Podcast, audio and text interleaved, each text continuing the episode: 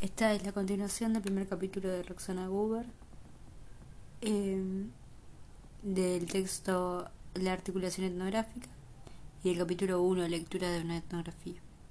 Me había quedado en el audio anterior, en, el, en la página 78, eh, así que comienzo desde ahí.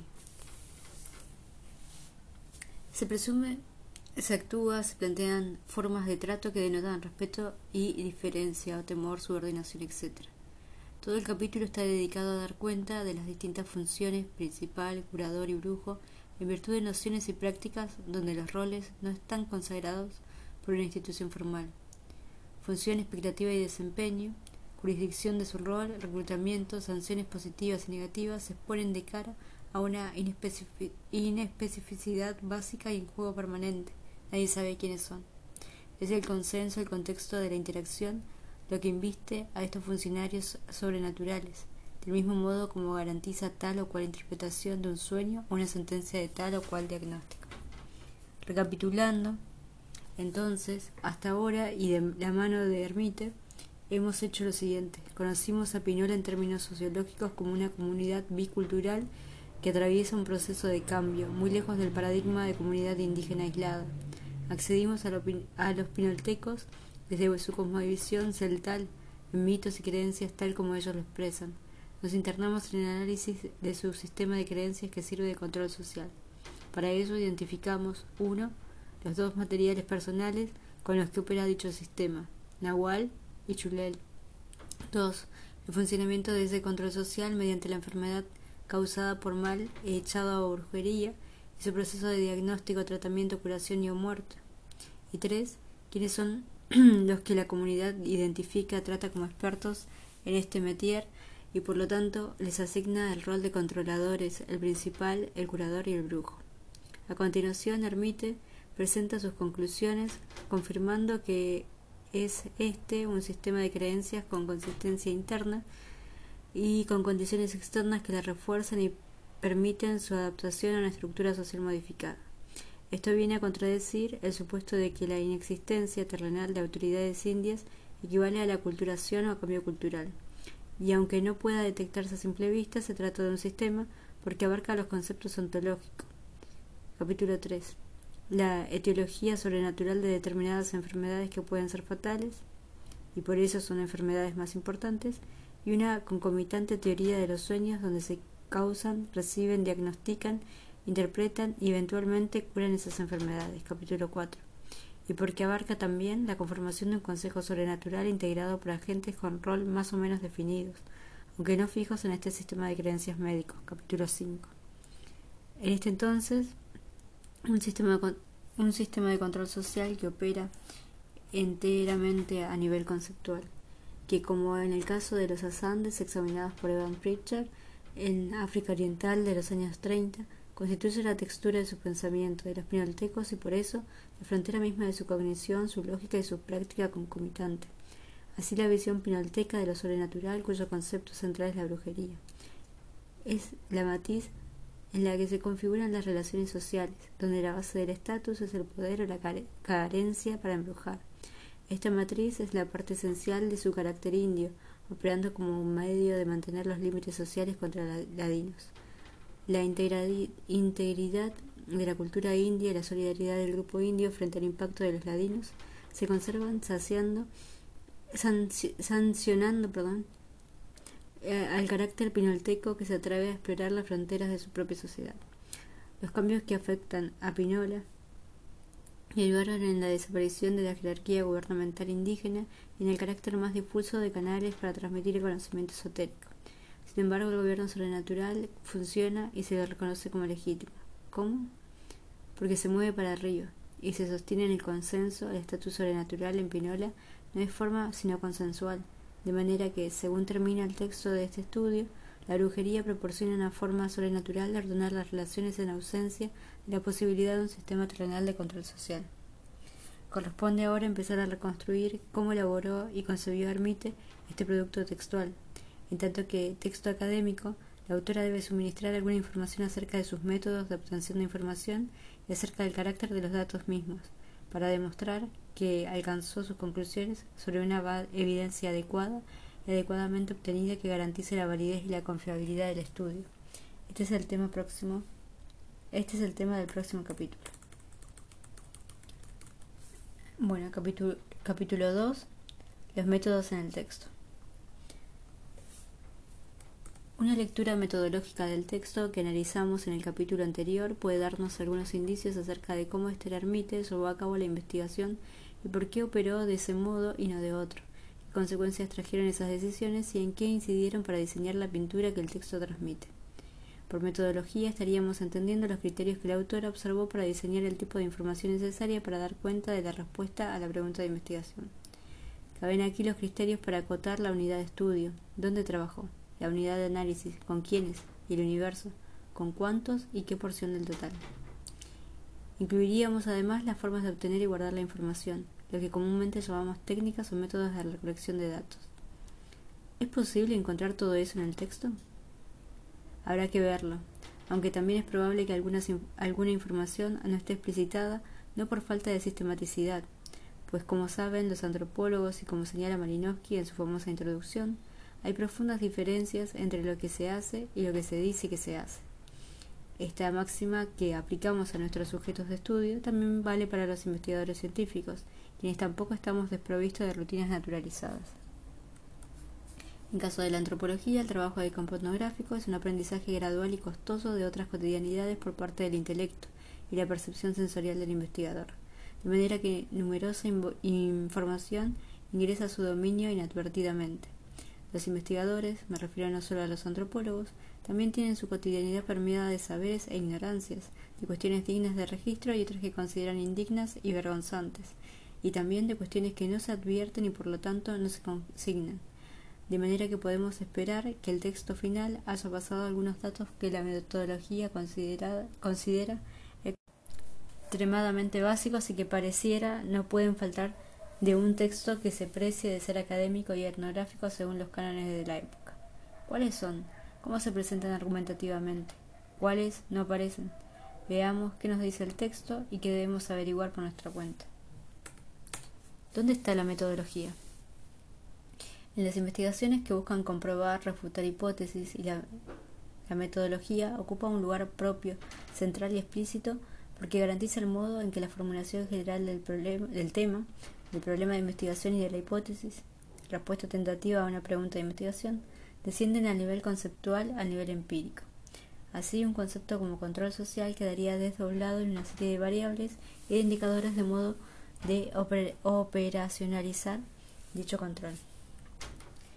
En el caso que estamos analizando, más que hipótesis, hay una tesis acerca de que los pinoltecos, pinoltecos, pinoltecos celtales controlan a quienes no cumplen con el código moral local, a través de la brujería, administrada por un gobierno sobrenatural ejercido por los celtales contemporáneos.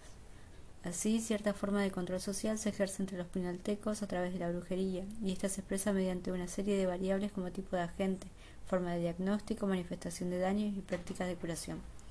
El tipo de agente admite al menos cuatro variables: brujo, guardián, médico, víctima o paciente. La forma de diagnóstico puede ser por pulso, interpretación de los sueños, adjudicación retrospectiva a faltas o conflictos, etc. La manifestación de daño admite la aparición de enfermedad física en uno o más familiares directos en cierto tipo de sueño. La forma de curación observa distintas medicinas, sangría, aceite, pulso, sueños, alianzas, mediación ante los guardianes, etc. Las causas atribuidas, muy semejantes al diagnóstico, se atribuyen a conflictos interpersonales, transgresiones a la costumbre, crecimiento indebido de la riqueza, contacto desmesurado con ladinos o lugareños, transgresión de un familiar demasiado poderoso y el desvío de daño a un miembro más débil, etc. Hermite podía haber presentado su investigación en el formato hipotético deductivo, pues también ha identificado variables e indicadores. Sin embargo, su forma su formato es el etnográfico, y esto significa que su planteo hace otro recorrido investigativo y también explorativo.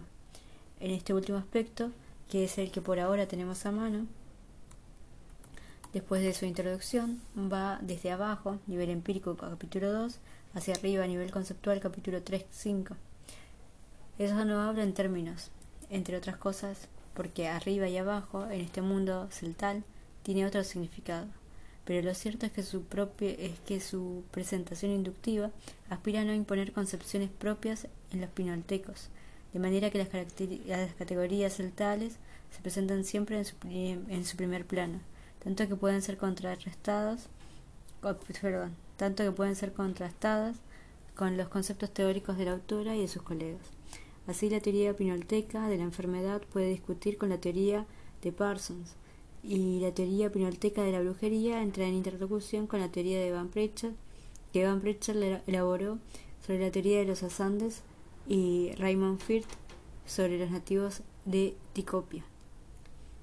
Como vimos más adelante, la teoría pinolteca de Nuwal discute, vía Ermite, con las de Witeras, Bog y Holland, que, dicen que tienen los pedranos, los inalcantecos y los sotziles de la Irlanza, respectivamente capítulo 3.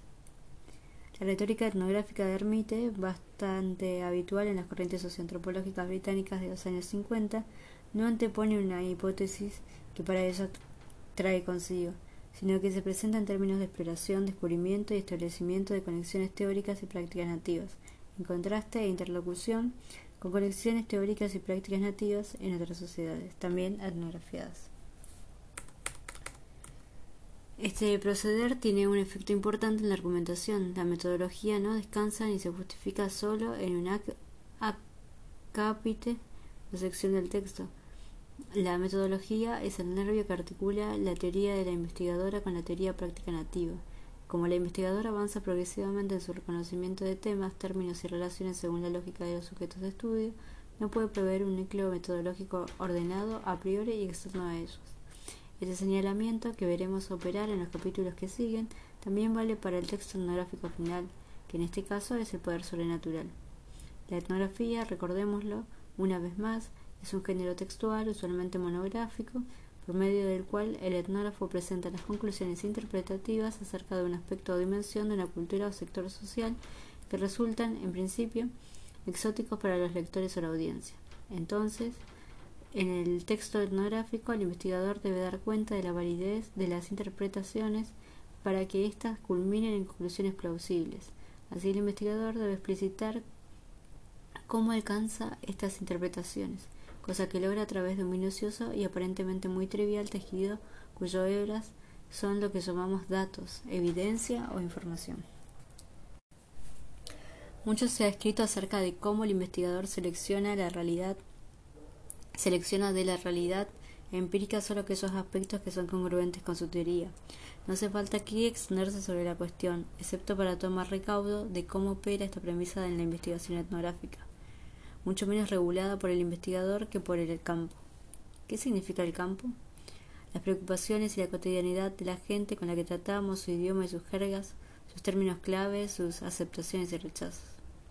En la etnografía uno podría decir que la sección es recíproca el investigador elige la información y recorta los datos, pero a su vez el campo elige qué mostrarle al investigador al punto que, como veremos más adelante, éste no sabe por adelantado qué es y qué no es un dato.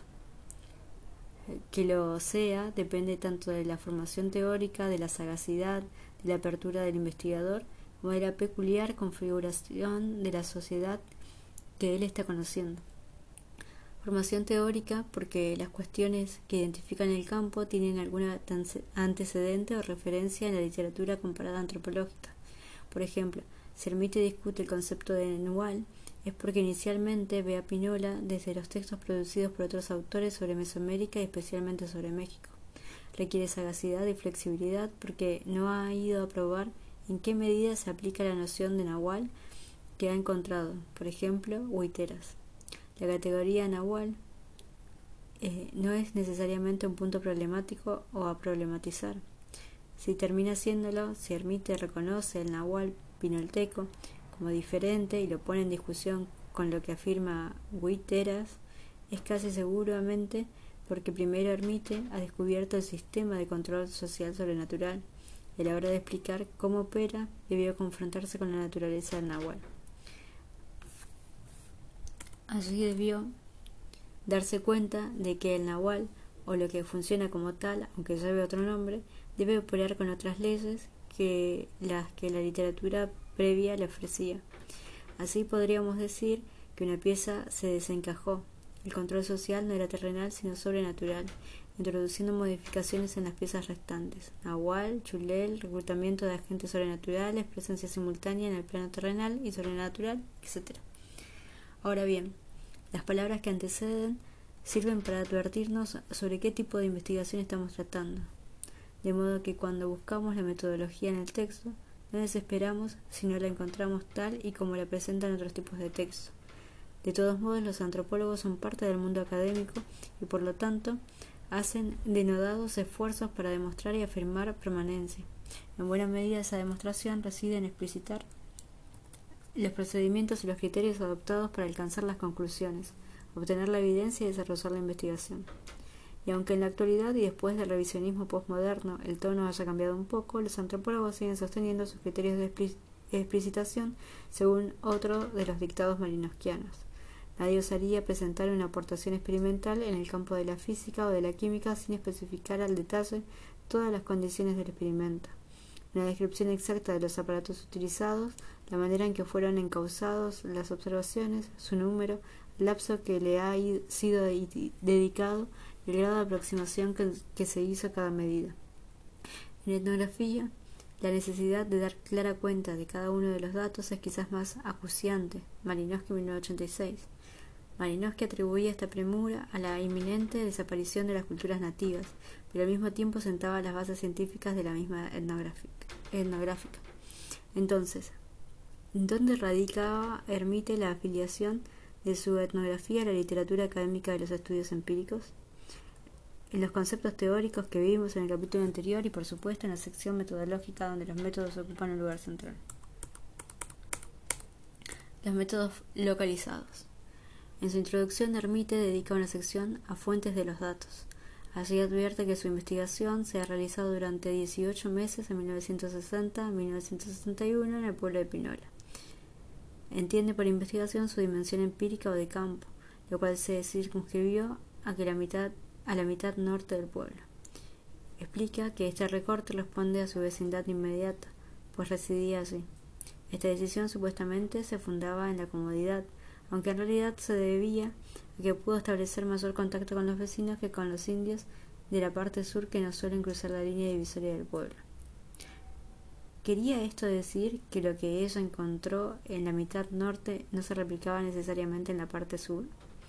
Permite advierte que algunas entrevistas en otra sección permitieron atribuir las mismas creencias y medios de control a esta otra sección del pueblo de manera que el recorte de su unidad de estudio en sentido estricto, es decir, el área donde ella trabajó realmente, precisaba una ponderación de una singularidad que debidamente, que debidamente cotejada le permitirá efectuar una generalización a toda Pinola. Esta salvedad, sin embargo, no se aplica a todos los casos en todas las investigaciones.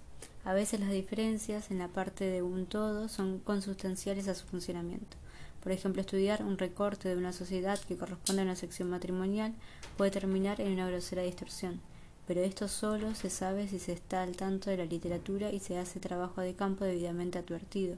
Por eso, el acontecimiento del todo a estudiar no es una precondición, sino parte de la investigación misma.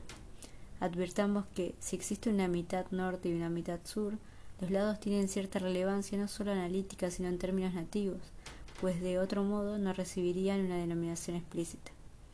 Podría tratarse de una rémora del pasado, hoy caída en desuso, pero si el problema de esta investigación es el cambio social y cultural, la cuestión no puede desecharse como una mera supervivencia de tipos idos, tiempos idos.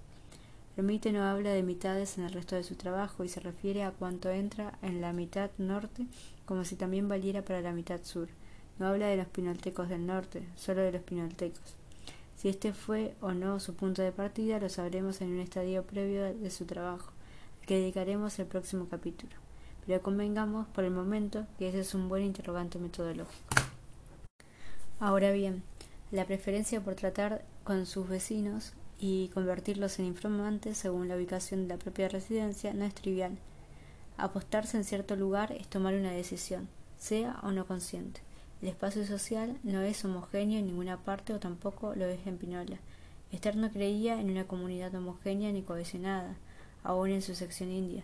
Se supone que, si la investigación es sobre indios, su opción residencial debe estar próxima a ellos.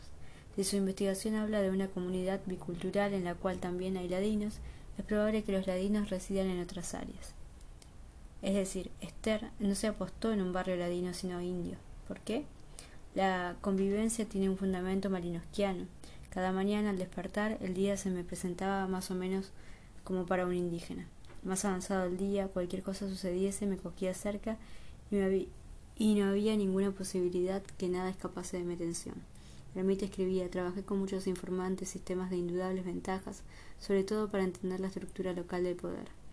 Mi propaganda, eh, ah, mi propaganda cualquiera, perdón, mi prolongada estancia en el pueblo tuvo otra ventaja. Pude hacer amistades más íntimas y establecer relaciones de comadrazgo con varios indios y sobre todo con frecuencia los mejores datos los obtuve al acercarme a un informante lleno de ansiedad para contarme sus temores y que estaba siendo objeto de brujería. Encontramos en este punto dos giros interesantes. Lo que en otros contextos metodológicos es un punto de partida que el investigador define, en aparente control de sus herramientas de recolección de datos, en el contexto etnográfico es un punto de partida pero provisorio que devendrá una construcción conceptual conjunta entre el investigador y la población.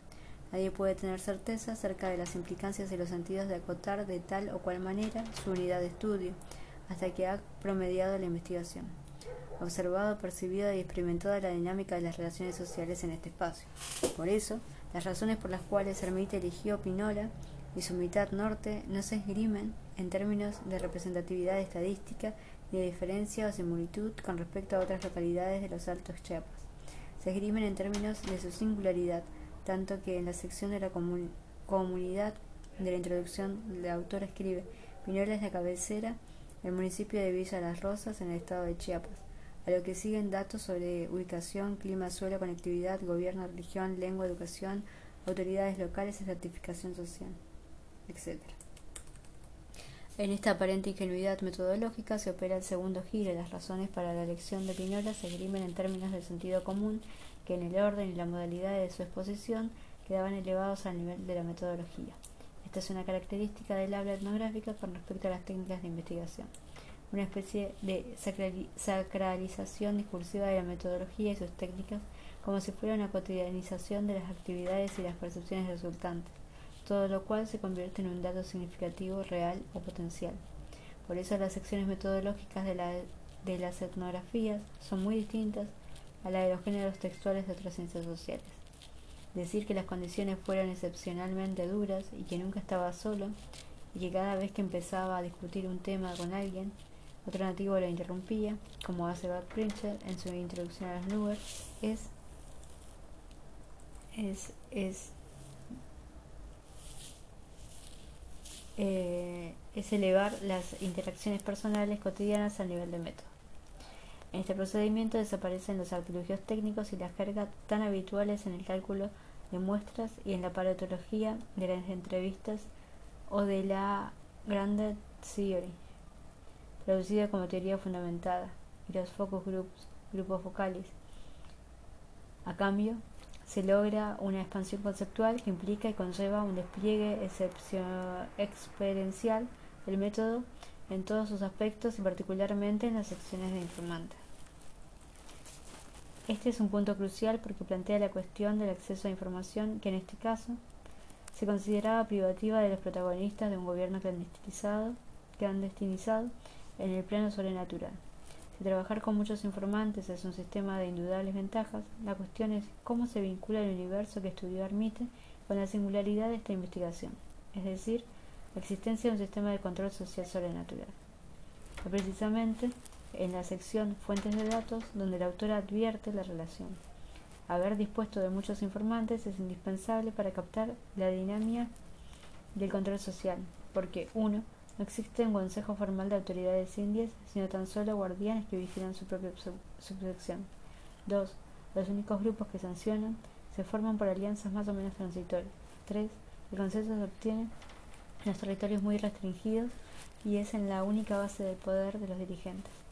Estos tres aspectos deberán tenerse presentes cuando realicemos su trabajo de campo propiamente dicho, pero vale por ahora destacar su profunda, premeditadamente explícita articulación entre las decisiones que ella tomó en el campo y los problemas de investigación. Es en este tipo de articulación el que permite eludir el reproche de la asistematicidad y del subjetivismo. La justificación etnográfica de la metodología es que no descansa en un conjunto de técnicas per se, sino en una relación entre las que se hace el investigador en tanto que investigador y lo que sucede en el campo. Como admite al principio de su investigación desconocía tres puntos que acabamos de mencionar, no podía haber previsto qué ventajas tenía contar con muchos informantes. Solo la experiencia de otros antropólogos, especialmente de los británicos, la orientó en este sentido. Eh, sigue. Voy, voy. Eh, por eso Hermite se afirma, como acusan los postmodernos a la antropología clásica, en haber estado ahí. Mi propaganda está. Mi, prolonga, con la propaganda? mi prolongada estancia, el contacto personal con y la ponderación de las coincidencias o casualidades, que solo son tales en la medida en que cobraron valor informativo, siguen siendo los recursos básicos a través de los cuales esa gran herramienta que es el investigador acomete el conocimiento social. Claro que, como decía Malinowski, se trata de estar ahí, pero como un cazador activo y no esperar que la presa caiga en la red. Esther calificaba como técnicas principales para reunir los datos, las entrevistas formales, cuestionarios sobre temas especializados y grabación de conversaciones. Pero mi estancia prolongada en el pueblo me permitió ser un observador participante en las actividades cotidianas y en los acontecimientos importantes para los indios. La observación participante sería una categoría más inclusiva que lo que, llama, que lo que ella llama técnicas, porque fue la observación participante la que le permitió establecer, aunque esta no fuera su expresión, los contextos para el acceso y el dimensionamiento de la información que se convertirá en datos. El establecimiento de esos contextos, un proceso mucho más fluido que premeditado y consciente, requiere y produce a la vez un posicionamiento de la investigadora que reúne su, una supuesta técnica con una actitud o disposición, que permite equipar al rol, ser un observador participante. Quizás veamos más adelante cuán cierto resulta que una supuesta técnica es en verdad una disposición o actitud de conocimiento. Ahora bien, ¿acaso cómo critican otros científicos sociales esta disposición, actitud, técnica, rol desemboca inexorablemente en el escrito pleno de la subjetividad y por lo tanto imposible de ser reproducido por otros colegas. 3. La presentación de la evidencia. Mientras el capítulo 2 de la descripción etnográfica reúne versiones algo editadas por la autora, es en los capítulos siguientes donde puede verse la variedad de formas de sistematizar y exponer los datos. Generalmente remite cita afirmaciones a sus informantes no para sustentar su argumento, sino para estructurarlo. Si aspira a presentar un sistema indio de control social exclusivo que opera en el plano sobrenatural, tanto los dichos como los actos de los indios se ordenan en capítulos de cara a los sistemas conceptuales analíticos de los indios, Nahual, Chulel, enfermedad, curas y sueños y agentes sobrenaturales. Precisamente la cita de los discursos nativos no suele aparecer aquí como puro discurso, sino como parte de la situación de, la origina. Esta situación está eh, algunas veces narrada por la autora y otras como parte del libro narrativo y argumental del libro. Esta lógica difiere de otro modelo de argumentación que adoptan algunos autores y que consiste en equiparar punto a punto los dichos de los nativos. los mitos de la teoría. En el caso que estamos analizando, el mito reconstruye conceptos desde la lógica misma de los nativos. ¿Cómo sabemos que les pertenecen a ellos y no a ellos? Porque puede cotejarse en el material del capítulo descriptivo, pero también porque agrega nuevos datos en los analíticos. Por ejemplo, ¿cómo supo que el Nahual no era otro sino la misma persona? Porque formuló mal una pregunta. Después de mucho preguntar a este respecto, los informantes indios, con cara de asombro, Dijeron simplemente que no hay necesidad de dar orden, no hay comunicación entre la persona y la coexistencia animal, no hay proximidad física, el hombre es el animal. Un tramo muy relevante de la investigación es el diálogo con Jacinto que Bricio le, produce, le reproduce a Esther.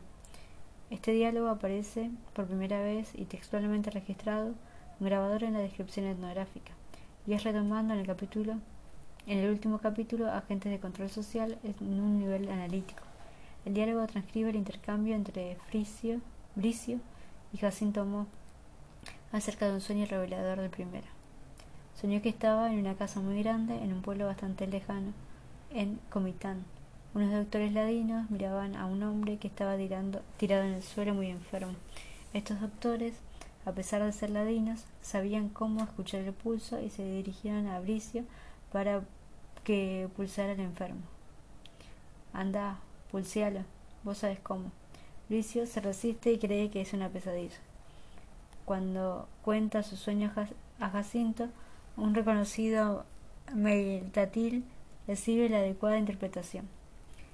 Que Bricio había sido elegido para que fuera secretario del gobierno sobrenatural y que iba a ser Pochtawanesh, pero Bricio todavía no podía entender el sueño. Sigue un largo intercambio donde Jacinto le interpreta el sueño. ¿Por qué se sueña a sí mismo en Comitán? ¿Por qué los doctores son ladinos? Ante las sucesivas renuencias de Bricio a asumir esta nueva responsabilidad de recibir el primer ay no y recibir el primer espaldarazo es una promisoria carrera política sobrenatural.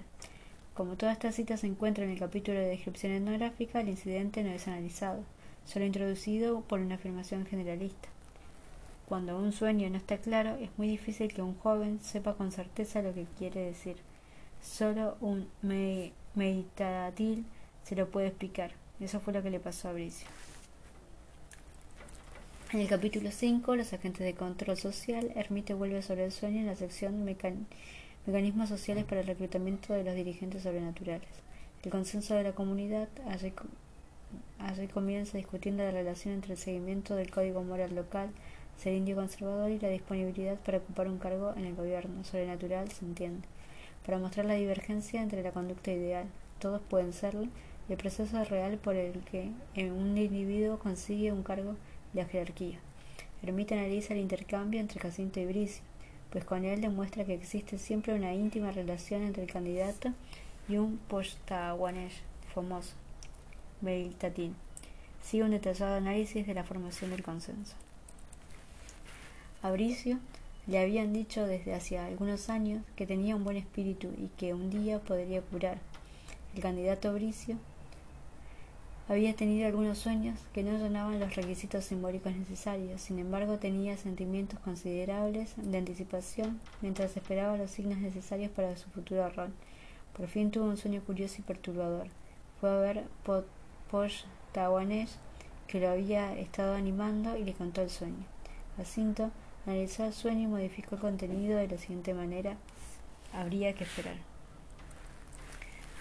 Luego, la autora señala que la conservación sugiere la conducta apropiada de un novicio, su humildad, la insistencia del iniciador, la interpretación adecuada por parte de la persona indicada y el diagnóstico del futuro ascenso, además de las instrucciones a Bricio, como mantener la conversación en secreto, cosa que Bricio no acata, en otro diferenciado entre la, entre cultural ideal y la cultura real.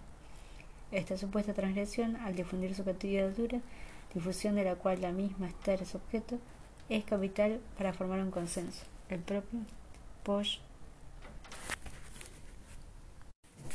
Posh Tawane empleó todas las oportunidades para sacar a relucir el buen espíritu de Bricio.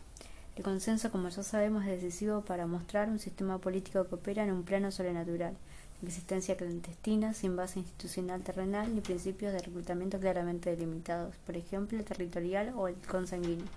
La conclusión de Hermite es que la ausencia de principios claros y consistentes de reclutamiento puede indicar que el proceso de cambio cultural en Pínola es la causa que se haya sustituido el principio tradicional de parentesco por el, por el de alianzas personales que parece predominar en la actualidad. En suma, el ejemplo del sueño de Bricio no se limita al contenido soñado, sino que se extiende a todas sus utilizaciones recreando sus circunstancias de aparición y controversia. La otra forma de presentar datos es tabla. Hermite presenta tres en el capítulo 4, enfermedad, curas y sueños. casos de brujería, agentes de brujería, causas de brujería, la tabla 1, registra número de casos, paciente, Akchamel, causa, postawané, manifestación, por ejemplo. Luego de detallar las 52, los 52 casos, la autora explica que los casos de brujería que aparecen en la tabla 1 nos permiten determinar los puntos de conflicto entre la estructura de Pínola y concluye, por ejemplo, la ausencia de sanciones por conflicto de tierras, ausencia de manifestaciones de brujería en daños a la cosecha. No hay padres que embrujen a sus hijos, de lo que Hermit concluye.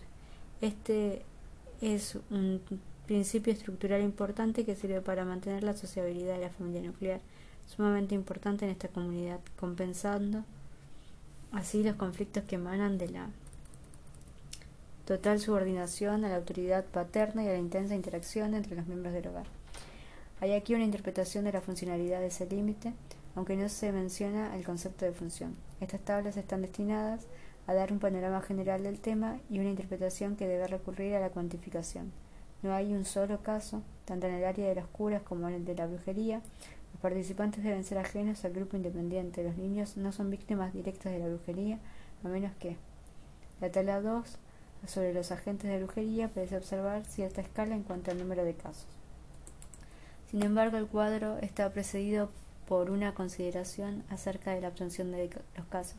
Muchas veces un informante dijo estar embrujado, pero insistía también en que el Act Chamel había sido un viejito tratando de aclarar el asunto. No se pudo establecer si el viejito era simplemente un vecino enojado o uno de los miembros de la jerarquía sobrenatural. Esto impide obtener información más precisa sobre la gente. Los, informantes con los que no existía una larga amistad o un rapport excelente se, usaban se rehusaban a hablar de brujería, temerosos de una posible sanción. Así hay algunos casos que conozco bien, mientras que hay otros que conozco en detalle. Eso explica la cantidad de claros en la tabla 1. Estos claros explican que los datos no tengan un neto valor cuantitativo, pero sí permiten advertir cierto sesgo o tendencia. Lo mismo vale para, lo informado en la tabla 3 sobre causas de brujería, donde las razones atribuidas a ser embrujado se ubican según su frecuencia. En el material de estas tablas presenta de manera sumamente sintética la evidencia para elaboraciones interpretativas posteriores, como cuando refiere a la tabla 1 en la sección dedicada a los Akchameles, para probar en qué medida 11 casos de 52 la víctima identifica su embrujamiento como un castigo merecido. Ahora bien, las tablas son una mínima expresión de la exposición de la evidencia etnográfica. Dijimos anteriormente que permite presentar los datos contextualmente. El contexto aquí refiere a un marco creado por la provisión, en este caso textual, de la evidencia y que permite darle sentido. El sentido de los datos provistos de la tabla genera un contexto proclive a la cuantificación, a la medición, medición de relevancias conforme a la frecuencia de las causas, curadores, etc. Pero lo más importante de los cuadros es que sus filas, sus columnas hablan de descubrimiento de variables significativas que cobran un valor muy específico en esta investigación. Las tablas refieren entonces a la frecuencia y son un recurso para la síntesis y la presentación de datos. Sin embargo, no es esta la forma dominante en esta etnografía. En vez, cuando Hermite refiere a sus evidencias, lo hace reconstruyendo la situación de interacción en la que ella participó. Veamos los siguientes ejemplos. Al analizar la mecánica acusatoria y adivinatoria del sueño, la autora señala. A menudo es difícil para el investigador decidir si un pinolteco, se está refiriendo a un suceso real o un sueño. Como vimos, Después de mucho preguntar a este respecto, los informantes indios con cara de asombro dijeron simplemente que no hay necesidad de dar órdenes, no hay comunicación entre las personas y su coesencia animal, no hay proximidad física, el hombre es el animal. Muchos de los sueños fueron recogidos cuando los sujetos estaban anticipando una sanción negativa o cuando eso estaba siendo embrujado, lo que explica por qué en todos ellos hay elementos que se interpretan como sobrenaturales. En los siguientes sueños aparecen cuatro tipos de pruebas todos ellos fueron relatados por hombres que han alcanzado un alto estatus sobrenatural, si bien a distinto nivel. En cada una de las pruebas, el sujeto ha tenido éxito y ha contribuido sobre lo que trataban de jugar con su espíritu. El mito reconstruye la situación de obtención de la información como parte de la historia india y de su propia investigación. Resulta entonces que el dato es presentado como un producto de confluencia entre un proceso de investigación y la coyuntura que atraviesa a sus interlocutores al encontrarse con ellos. Esta situación, con sus distintos contextos, no necesariamente han sido consignadas por escritos en el diario fichero. En todo caso, veremos reaparecer algunas situaciones en los próximos capítulos. El intercambio entre Bricio y Jacinto es un caso para atender es la recreación del intercambio verbal, el cual remite, uno, al lanzamiento de Bricio como post-taiwanés y dos, al cambio en el staff del gobierno sobrenatural, pero también tres, a un hito de turning point en la investigación de Ermite.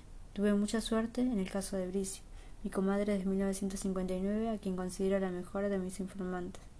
Cuando lo conocí era un pinolteco, pobre, que no tenía estatus especial en el pueblo. En 1961, Bricio comenzaba a lanzarse al terreno de la jerarquía sobrenatural.